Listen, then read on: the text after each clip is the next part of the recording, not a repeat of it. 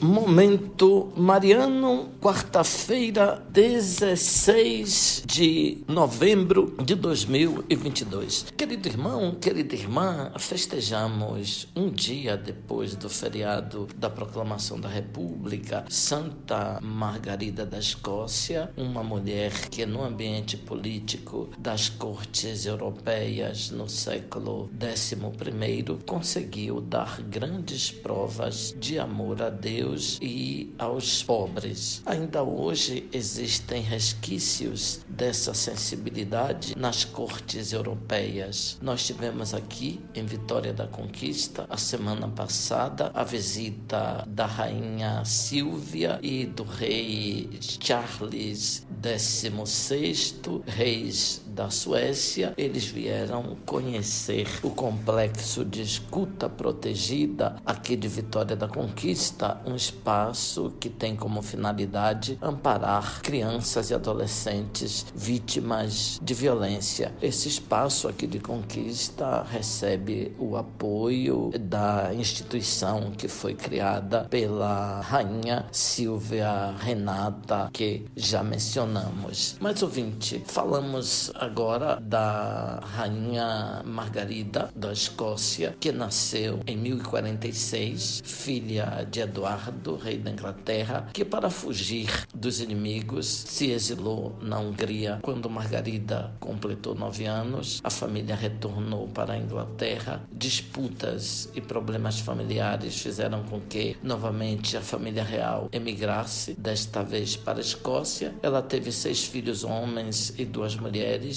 todos notáveis pela virtude. Uma das filhas, também rainha da Inglaterra, é venerada como Santa Matildes. O esposo era um pouco rude, mas admirava a cultura de sua esposa, acariciava e beijava os livros que Margarida se servia para ler e rezar. Ouvia com atenção os conselhos dados por sua esposa. De acordo com o marido, mandou construir, em honra da Santíssima Trindade, uma igreja que ela adornou com vasos sagrados de ouro maciço. Seu quarto era, por assim dizer, um ateliê porque tinha diversos paramentos em vários graus de execução. Mandou também embelezar o palácio e quis que o rei fosse sempre acompanhado por uma guarda de honra. Apesar de toda essa grandeza, era muito humilde. Ela pedia que lhe dessem a conhecer o que fosse repreensível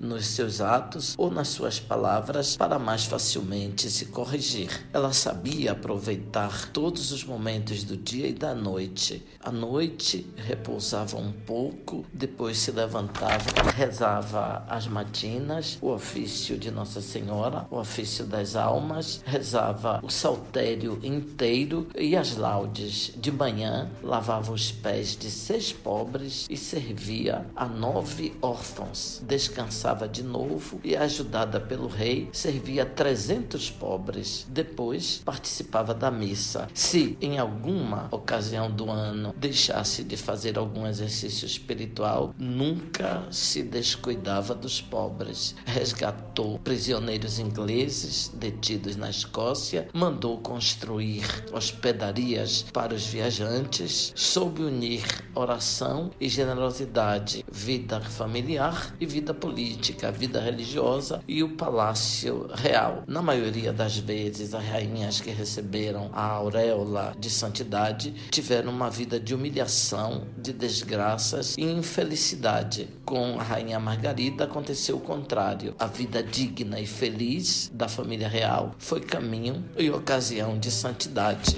Os momentos difíceis chegaram também para ela, mas em todos eles se comportar como digna seguidora da cruz de Cristo. Em 16 de novembro de 1093, entregou a sua alma a Deus. A oração da missa de hoje diz assim: Ó oh Deus, que tornaste Santa Margarida da Escócia admirável por sua imensa caridade para com os pobres, dai-nos ser, por sua intercessão e exemplo, um reflexo da vossa bondade. Por Cristo nosso Senhor. Amém. Abençoe-vos, Deus Todo-Poderoso, Pai, Filho, Espírito Santo. Amém.